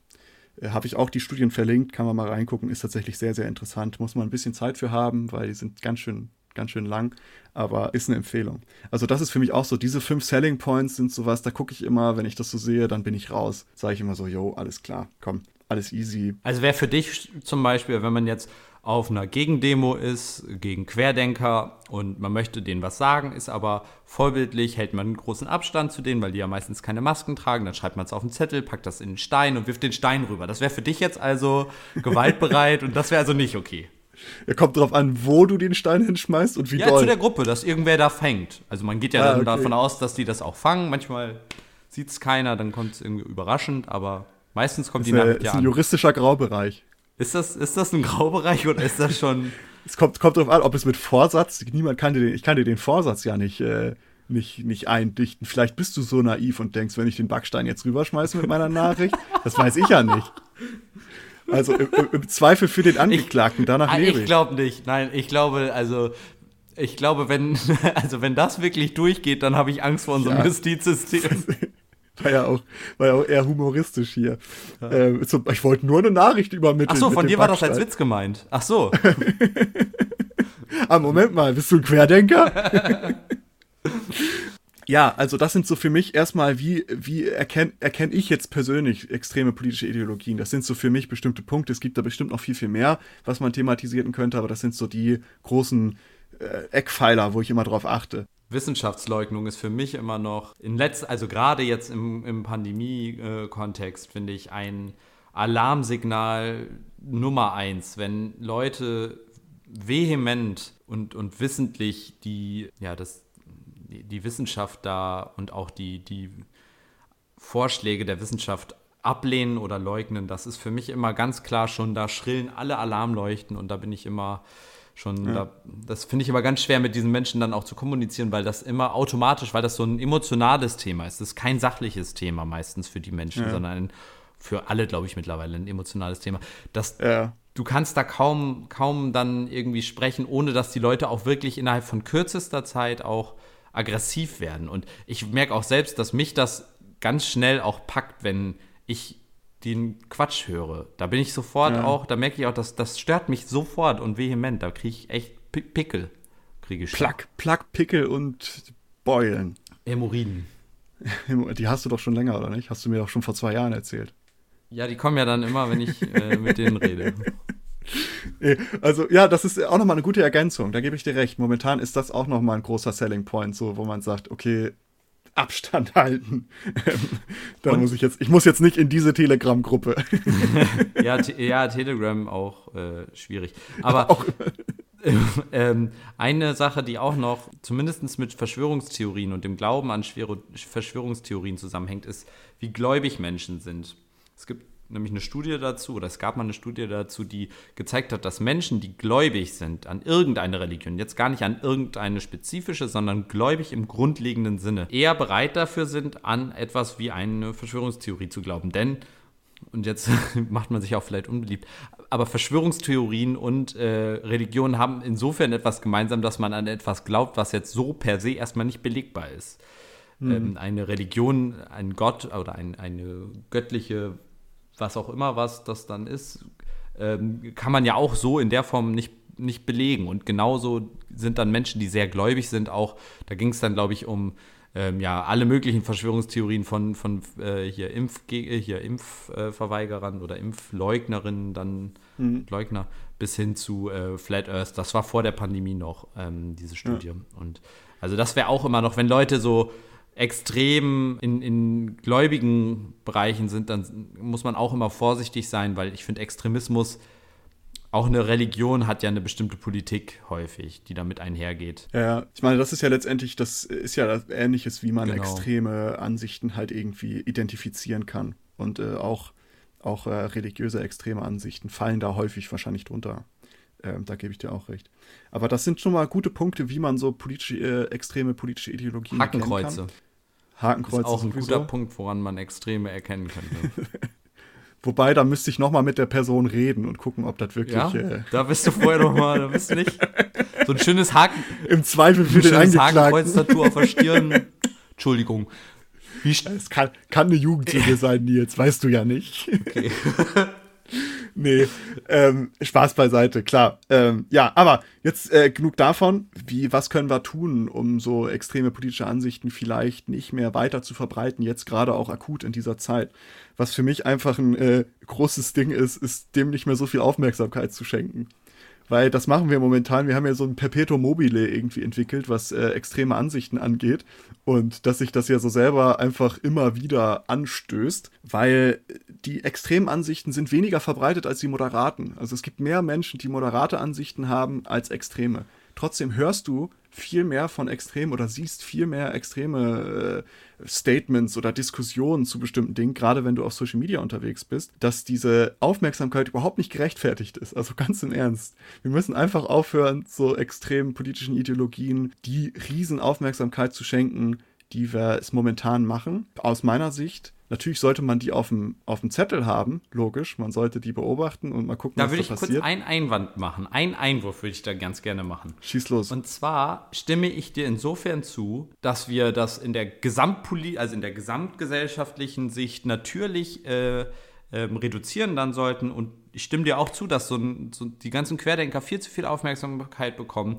Ähm, aber auf der anderen Seite muss dann gleichzeitig dafür gesorgt werden, dass die äh, ja, Polizei und, und äh, die, die, sag ich mal, die äh, Exekutive, diese paar, die aber teilweise extrem sind. Ich meine, der, der Soldat, der da 10.000 oder 15.000 Schuss im Garten vergraben hat, ich meine, nur durch ja. diese und auch allgemein, was jetzt gerade an, an Rassismus äh, zum Beispiel in der Polizei oder auch gesellschaftlich ähm, bekannt wird, das wird ja nur bekannt oder da wird ja nur sich was dran ändern, wenn die öffentliche Aufmerksamkeit den Finger auf diese Wunde legt und da auf diese Missstände hinweist und diesen Menschen so gesehen eine Bühne bietet, aber dann so gesehen eine negative. Ich glaube, das ist extrem wichtig. Ich glaube nur, dass ja, da, da hapert es gerade vielleicht, dass man sagen muss, okay, wenn, wenn dann auf der anderen Seite dafür gesorgt wird, dass, dass das im Zaun gehalten wird, du wirst es nie ganz wegbekommen, ähm, also demokratiefeindlichen Extremismus, aber wenn der einigermaßen im Zaun gehalten werden würde, äh, wäre das, glaube ich, schon ja, das hätte ich vielleicht als Disclaimer. Also die Maßnahmen, worüber ich jetzt rede, ist so etwas, was man vielleicht eher auf persönlicher Ebene macht. Ähm, weil es ist ja klar, dass der Staat schon irgendwie oder auch die, äh, die Judikative, Exekutive ähm, das schon überwachen muss, was so unterwegs ist und was für Aber dafür muss es doch die, die persönlichen so Menschen, Menschen geben, die sich persönlich mit diesen Themen auseinandersetzen und persönlich diesen Themen Aufmerksamkeit schenken. Wenn jetzt wir alle, dann gucken wir alle weg im Endeffekt. Das wäre ja so auch nicht der richtige Weg, finde ich. Ja, ich habe ja auch nicht gesagt, dass wir gar nicht weiß, mehr darauf weiß, achten, aber ja. weniger. Ja. Darum, äh, das ist es, meine ich nur. Wir sollten weniger darauf achten. Klar sollte man das irgendwie, man sollte wissen, was Sache ist, was abläuft. Aber äh, das steht ja in keinem Verhältnis mehr, wie es momentan ist, habe ich zumindest so das Gefühl. Genau das Gleiche, wir müssen wieder lernen, Ambiguitäten zu tolerieren. Also, dass es nicht nur Schwarz-Weiß gibt. Wir müssen auch irgendwie Graubereiche mal wieder erkennen können. Ähm, ist auch bei mir selber, merke ich das. Äh, und dass wir das auch akzeptieren lernen. Dass wir Dinge und Äußerungen oder Dinge, die Menschen tun. Ein gutes Beispiel ist vielleicht diese alles dichtmachen Sache, ähm, die klar verfehlt war. Aber ähm, da diese ganzen Diskussionen habe ich da auch nicht so komplett nachvollziehen können, weil es ist jetzt so schon in dieses, in dieses Schwarz-Weiß und dass wir gar nicht mehr den, den, den Zweifel zulassen. Ja, aber alle wollten sich ja auch drüber aufregen, wenn, wenn kein Schwein sich das angeguckt hätte, weil irgendwann eine Person guckt sich ja. an, ja, nee, ist Bullshit, ist echt nicht gut. Ja, okay. Und dann wäre das. Ja, genau, das wäre es genau. doch schon gewesen. Das wäre es gewesen, oder? Genau, das ist genau das, was ich auch dachte. Das wär, damit wäre die Sache doch gegessen gewesen. Naja, und es ist halt sowas, dass wir irgendwie auch lernen müssen, nicht direkt Schubladen aufzumachen. Und was auch sehr, sehr wichtig ist, dass wir vielleicht auch lernen müssen, zumindest aus meiner Sicht, uns nicht direkt angegriffen mhm. zu fühlen ich glaube, das ist, wir, sind, wir werden alle so dünnhäutig momentan, dass wir schnell uns irgendwie verletzt fühlen oder persönlich angegriffen. Das müssen wir mal wieder ablernen. So, es kann ja nicht sein, dass wir, dass wir aufgrund, aufgrund unserer Dünnhäutigkeit so den Diskurs einschränken. Ich würde ich würd aber noch dazu sagen, ich vermisse manchmal, also wir müssen, glaube ich, die Grauzonen wieder akzeptieren lernen, aber ich vermisse häufig dann doch die klare Kante zu den äh, Extrempositionen. Ich meine, äh, ganz häufig bekomme ich das mit, dass Leute einfach dann wegschweigen, wenn irgendwer zum Beispiel Corona leugnet, wenn irgendwer was Rassistisches sagt. Und da finde ich, bedarf es dann einfach mehr Zivilcourage, um zu sagen, hey, das, äh, was du da sagst, ist entweder falsch, ist über den Weg zu versuchen und zu sagen, hey, das ist falsch, was du sagst, oder du, mit diesen Ansichten bist du hier nicht willkommen. Du brauchst hier nicht anfangen, irgendwelche rechte Hetze oder äh, Corona-Leugner-Kram zu sagen, sondern da fehlt mir dann irgendwie dann doch manchmal dieses, ja, insofern sagen, das ist nicht mehr in Ordnung. Und da fehlt dann, aber da muss dann auch irgendwo die Abgrenzung sein, was ist okay, was ist nicht okay. Das ist vielleicht eine Schwierigkeit, aber ähm, Deswegen ja. auch zu sagen, hey, nee, das ist nicht okay, weil, und wenn, und dann kommt wieder dieses Toleranzparadoxon. Wenn man dann über Fakten diskutieren kann, ist es ja, da muss man es so gesehen ja tolerieren. Wenn die Person aber sagt, nö, deine Fakten interessieren mich nicht, wie das bei Corona-Leugnern zum Beispiel der Fall ist, dann muss man halt einfach sagen, nee, dann ist hier halt jetzt Sense für dich, dann äh, musst du halt jetzt da gehen. Ja, ja, also das ist ja so klar, man, äh, es gibt bestimmt, natürlich gibt es bestimmte Dinge, wo man gegen, sich gegen aussprechen muss, aber es ist ja es ist ja schon so, dass wir, dass wir so dünnhäutig geworden sind und so schwarz-weiß momentan sind, dass wir das dazwischen gar nicht mehr hinkriegen. Also ich habe da Dinge gelesen, dass dann Jan-Josef Liefers jetzt Querdenker ist und äh, harter, strammer Neonazi, wo ich so denke, na, weiß ich jetzt nicht, ob der das wirklich ist. So ich glaube glaub äh, nicht. Ja, darum, weißt du, und da wurde dann direkt, direkt wurde es irgendwo hingeschickt, Schublade wurde aufgemacht, rein da und man hat gar nicht mehr das versucht, irgendwie auch anders zu bedenken oder aus einer anderen Sichtweise zu sehen. Aber darum meine ich so, man muss vielleicht auch anfangen, nicht mehr so sich direkt angegriffen zu fühlen von Dingen ähm, und auch vielleicht einfach mal erstmal wieder über Dinge nachdenken können. Ja. Ja, und dass auch unbequeme Ansichten existieren können, wo man jetzt sagt, so, oh, das passt überhaupt nicht zu dem, was ich mir vorstelle, müssen wir mal wieder in, in einer gewissen Art und Weise, solange es in die Demokratie passt, müssen wir damit auch wieder umgehen lernen mhm. können. Es gibt tatsächlich einige Studien, die schon zeigen, dass sich an Universitäten zum Beispiel, ähm, dass da, wenn da Reden irgendwie geplant sind von Menschen, die jetzt nicht so 100 Prozent das, das Weltbild haben, was an Universitäten häufig herrscht, also in Amerika ist es ganz krass, oder was heißt ganz krass, aber da passiert es häufiger, äh, dass die dann ähm, die Reden absagen müssen, weil das nicht so 100 Prozent in das Weltbild passt, weil die eine andere Auffassung von irgendwas haben oder das Paper zurückgezogen werden müssen und so weiter und so fort. Und da würde ich mir manchmal einfach so ein bisschen dickhäutig, eine dickere Haut wünschen in einigen Bereichen. Aber es ist, äh, es gibt auch dazu tatsächlich Studien, die ich verlinkt habe, dass sowas häufiger passiert. Also es, es mehrt sich auch und dass auch die, die ähm, Menschen im universitären Bereich, also Professoren und Professorinnen und so weiter, das Gefühl haben, dass sie nicht mehr so frei forschen können, ähm, ohne dass das äh, gegebenenfalls Repressalien hat, wenn das nicht einer bestimmten Meinung irgendwie entspricht kann man sich auch mal reingucken. Darüber möchte ich jetzt gar nicht so viel reden. Ich meine nur, wir müssen auch wieder lernen, äh, unbequeme Ansichten irgendwie zu tolerieren, solange die im Rahmen sind, dass sie äh, in die Demokratie passen, wie wir sie haben. Und was wir auch ganz, ganz krass lernen müssen und was ich auch bei mir immer merke, wir müssen wieder lernen, uns auch Fehler eingestehen zu können. Also, dass wir mal falsch lagen. Das ist ja sowas, das kann gar, das kann niemand mehr, habe ich das Gefühl, sich sozusagen, ja, hey, da äh, da habe ich was falsch ja, oder gesehen. Auch Fehler allgemein. Das habe ich tatsächlich, da ja, habe genau, Fehler, Fehler gemacht. sich allgemein mal wieder zu erlauben. Ja.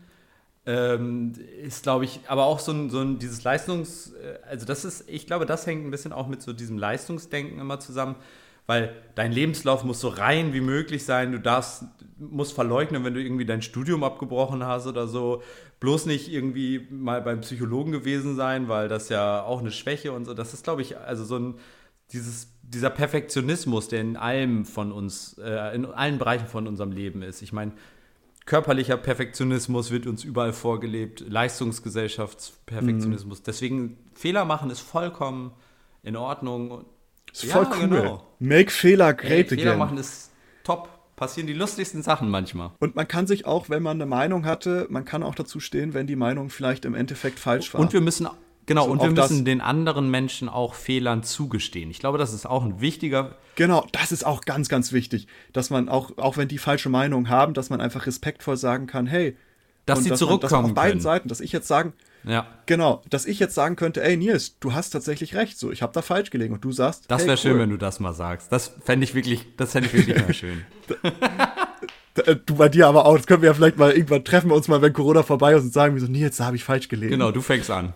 Nein, ich fange an, ich fange an. Ähm, ist auch tatsächlich, gibt es auch eine Studie zu, dass äh, Menschen mit extrem politischen Ansichten fällt es sehr, sehr schwer, falsche Entscheidungen ähm, hm. einzusehen. Also auch da hat man, äh, weil da hat man so bestimmte Dinge vorgelegt und bestimmte Fakten außen vor gelassen und die haben dann halt eine Einsicht geformt, haben gesagt, ja klar, das ist ja genauso. Dann hat man danach das zusätzliche Material dazu gegeben und auch dann haben sie nicht eingesehen, dass ja. sie falsch lagen. Hängt aber, glaube ich, dann auch mit dem Narzissmus zusammen, der ja häufig Hand in Hand mit einem genau mit einem sehr schlechten Selbstwert und, und so einer Unsicherheit geht. Ähm, ich glaube, da ist genau. viel, was da zusammenpasst. Sollte es euch schwerfallen, Fehler einzugestehen, seid ihr wahrscheinlich schon verloren. Nils, wir sind verloren, wir sind schon extrem ja. politisch. Scheiße. Ja, bei dir wusste ich das schon. Du bist schon die radikale Mitte. Das ist äh, schon. Äh das ist ganz radikale Mitte. Radikal-liberal. Und was, was auch, was wir auch machen müssen, ist auch etwas, was ich mir angewöhnt habe, jetzt seit einer Woche oder zwei, dass wir die, dass wir so, ja, dass wir Fakten ohne Ideologiebrille betrachten müssen. Weil wir alle haben natürlich irgendwelche Ideologo ideologischen Vorstellungen von, von Welt und von Sein. Und ähm, wir können also nicht, nicht Sachverhalte nur von unserer ideologischen Schokoladenseite angucken, sage ich mal sondern wir müssen halt auch lernen zu sagen, und das mache ich jetzt, habe ich mir jetzt, ich versuche mich zumindest dran zu halten, wenn ich bestimmte Studien sehe oder bestimmte Artikel und da wird etwas gesagt, was vielleicht meiner Meinung schon stimmt, nach meiner Meinung nach, versuche ich trotzdem noch zu finden, ob es da irgendwo was Gegensätzliches hm. zu gibt.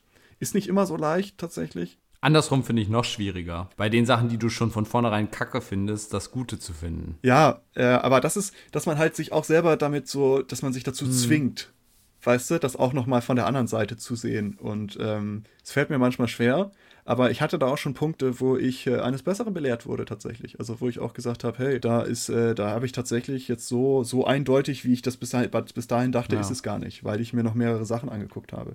Also das ist vielleicht auch eine Empfehlung, die man mal, die man mal ähm, ja, in Betracht ziehen sollte. Nicht nur die ideologische Schokoladenseite betrachten, sondern auch, äh, auch die nicht so schokoladige Seite. Was auch sehr, sehr wichtig ist, wir sollten Fakten wieder mehr Glauben schenken. Und das aber erst, nachdem wir uns alles, alles angeguckt haben. Wir sollten Fakten mehr Glauben schenken und nicht ähm, persönlichen Erfahrungen. Weil es haben auch sehr, sehr viele Studien haben nachgewiesen, dass in, einem, in einer Diskussion persönlichen Erfahrungen mhm. sehr, sehr viel größerer Wert beigemessen wird als ja. Fakten.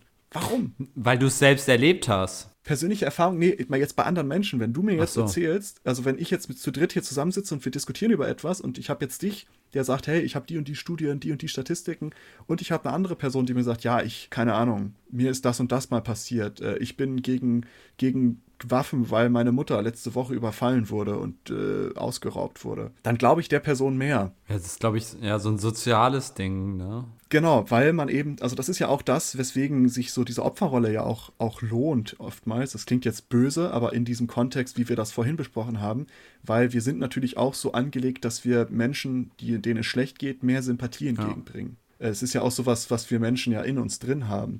Und darum ist es für mich einfach nur so, persönlichen Erfahrungen, die sind gut und wichtig, die sollte man sich auch anhören. Klar, ganz, ganz logisch. Aber sie sollten im besten Fall nur berücksichtigt werden bei der Meinungsbildung und nicht maßgeblich sein. Das vielleicht dann auch mehr Fakten als persönliche Erfahrungen in der Meinungsbildung mit einbeziehen. Und ganz, ganz abschließend noch einmal, und darüber hatten wir auch schon mal gesprochen, äh, sich häufiger anderen Meinungen aussetzen. Also durchbrecht eure eigene Social Media Bubble, folgt anderen Leuten, die anderer Meinung seid als ihr. Also wenn ihr jetzt eine, keine Ahnung was, eine Katja Kipling seid, dann folgt doch mal Christian Lindner oder äh, vice versa.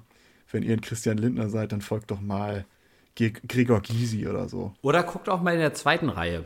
Das ist meistens noch ein Tacken amüsanter. Ja. Nicht die Top-Politiker, die sind meistens zu abgebrüht. Das ist schon zu glatt gebügelt. Guckt mal in der zweiten, dritten oder in der letzten Reihe. Da ist auch noch mal so ein ein oder anderer, sag ich mal, Leckerbissen, der ganz lustig sich anzugucken oder die ganz lustig sich anzugucken ist. Oh, auch immer ganz gut sind die Jugendorganisationen mhm. von Parteien. Sich die mal reinzuziehen. Die, die sind, auch halt auch immer extremer. Ja, das ist tatsächlich, es ist echt interessant. Aber es ist nochmal wieder ein ganz anderes Thema. Also guckt doch mal, ob ihr auch anderen Meinungen kommt. Ich habe das tatsächlich so, ich, äh, was ich mir jetzt angewöhnt habe, ich lese sehr viele verschiedene Zeitungen. Also ähm, ich lese zum Beispiel die Taz. Ich auch was äh, überhaupt nicht zu meiner zu meiner äh, hundertprozentigen äh, Meinung passt. In vielen Dingen gehe ich da überhaupt nicht mit, aber ich lese mir jetzt einfach durch, damit ich damit konfrontiert werde oder zumindest versuche ich das in vielen Fällen. Gleichzeitig lese ich aber auch die NZZ, die Zeit und FAZ. Ja, Süddeutscher. Oder Süddeutsche ab und zu, aber das sind so meine, ja, wo ich so versuche, mal alles irgendwie mitzunehmen. Aber das ist extrem wichtig. Ich merke das manchmal, triggert mich das auch aus der Hölle, wo ich so denke, oh fuck, Alter, jetzt muss ich mir das hier wieder reinziehen. Aber äh, es konfrontiert mich mit anderen Sichtweisen und das werde ich auch hoffentlich beibehalten. Und wir treffen uns regelmäßig und unterhalten uns. Und wir treffen uns regelmäßig. Wir sind uns auch so vielen, in so vielen oh, Dingen ja. uneinig, aber auch in so vielen Dingen einig. Ja, wir haben, wir haben eine, eine gemeinsame Base, aber äh, wenn es dann um, um wir haben die ganz vielen wenn wir ein Venn-Diagramm genau. wären, dann könnten wir das jetzt einzeichnen, weißt du? So hier die demokratischen Grundwerte sind vorhanden, Bart ja, ist vorhanden und alles da abseits davon äh, ist diskussionswürdig.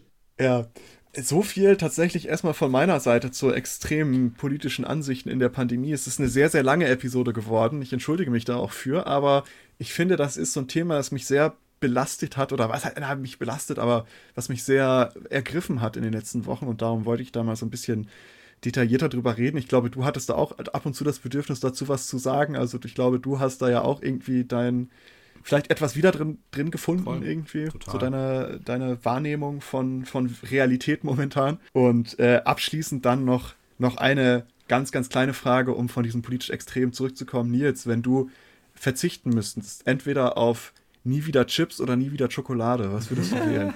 äh, ja, äh, relativ einfach. Beides. Also ich könnte auf beides komplett verzichten. Okay. Ähm, dann, dann machen wir es so: nie wieder herzhaft oder nie wieder süß. Oh ja, äh, nie wieder süß. Tatsache? Ja, easy. Nie wieder süß. Okay, bei mir wäre es wahrscheinlich, wenn ich Chips und Schokolade, wäre es bei mir Chips. Ja. Äh, und bei nie wieder süß wäre ich dann, glaube ich, wenn wir es generell halten, würde ich auch sagen, nie wieder süß, weil wenn du nur süß kannst, kannst du halt nichts Reichhaltiges essen. Ja, ey, ohne Witz, kein Sushi die ganze Zeit nur so Früchte und Kuchen und was weiß ich. Weißt du, was willst ja, du sonst essen? Diabetes. Typ 4. Typ 4, ähm, genau, der Typ 4. Der, der, der, doppelt, das ist, das ist doppelt so viel wie bei Typ 2. Da ist ja. gar nichts. Gut, mehr. dann haben wir das auch kurz und knackig geklärt. Äh, liebe Menschen, es war mir eine Freude, dass ihr eingeschaltet habt und uns bis hier vielleicht auch gelauscht habt. Folgt uns auf unseren Social Media Kanälen, auf Twitter, auf Facebook, auf Instagram. Ähm, folgt uns auch gerne auf Spotify. Wir werden immer mehr, stelle ich fest. Ja, und empfehlt uns euren Kindern, denn genau. äh, wie, sich, wie sich herausgestellt hat, seid ihr höchstwahrscheinlich im Alter, in dem man Kinder haben kann. Ähm, also von ja, daher empfehlt Tatsache. uns euren Kindern. Empfehlt uns euren Kindern. Ähm, wir machen guten Jugend, Jugend-Content, family-friendly. ähm, und äh, hey, was sollen, womit sollen sie besser groß werden als mit uns jetzt? Stell dir vor, irgendwann ja. kommt so, wir sind 80 und dann kommt so ein weiß ich nicht, so ein 30-jähriger Mann oder eine 30-jährige Frau zu uns ins Altersheim und sagt so, oh, ihr seid doch die von den Klugschwätzern. Ich bin mit euch groß geworden. ich hatte letztens einen traurigen Moment und zwar kam die Newsmeldung, die, jungen die junge Generation wird am stärksten von äh, Corona äh, ähm, leiden oder wird davon die größten Leiden von sich tragen. Und ich dachte so, Mist, du gehörst offensichtlich nicht mehr dazu. Es ist. Was für eine junge bin, Generation. ey, wenn, wenn man so in dieses, in dieses, dieses Bewusstsein dafür kommt, dass man nicht mehr zur jungen Generation gehört. Ich glaube, das ist, äh, ich, so langsam kann ich verstehen, warum manche Erwachsenen, also alten Menschen sich komisch verhalten. Ich glaube, ich werde auch so. Ja, aber wir sind natürlich jetzt momentan noch stramme Mitte, ne? Also äh, stramme Mitte, wir gehen, also ich gehe stramme Mitte, die radikale Mitte. Ich gehe stramm auf die 30 zu. Das ist ja, die tue ich ja jetzt auch mittlerweile. Ja. Aber äh, ja, das ist ja auch mal wieder Alters, Altersprobleme, die wir hier mit uns rumtragen. In diesem Sinne würde ich sagen, bis zum nächsten Male. Vielen Dank fürs Reinhören und äh, ciao, ciao. Tschüss.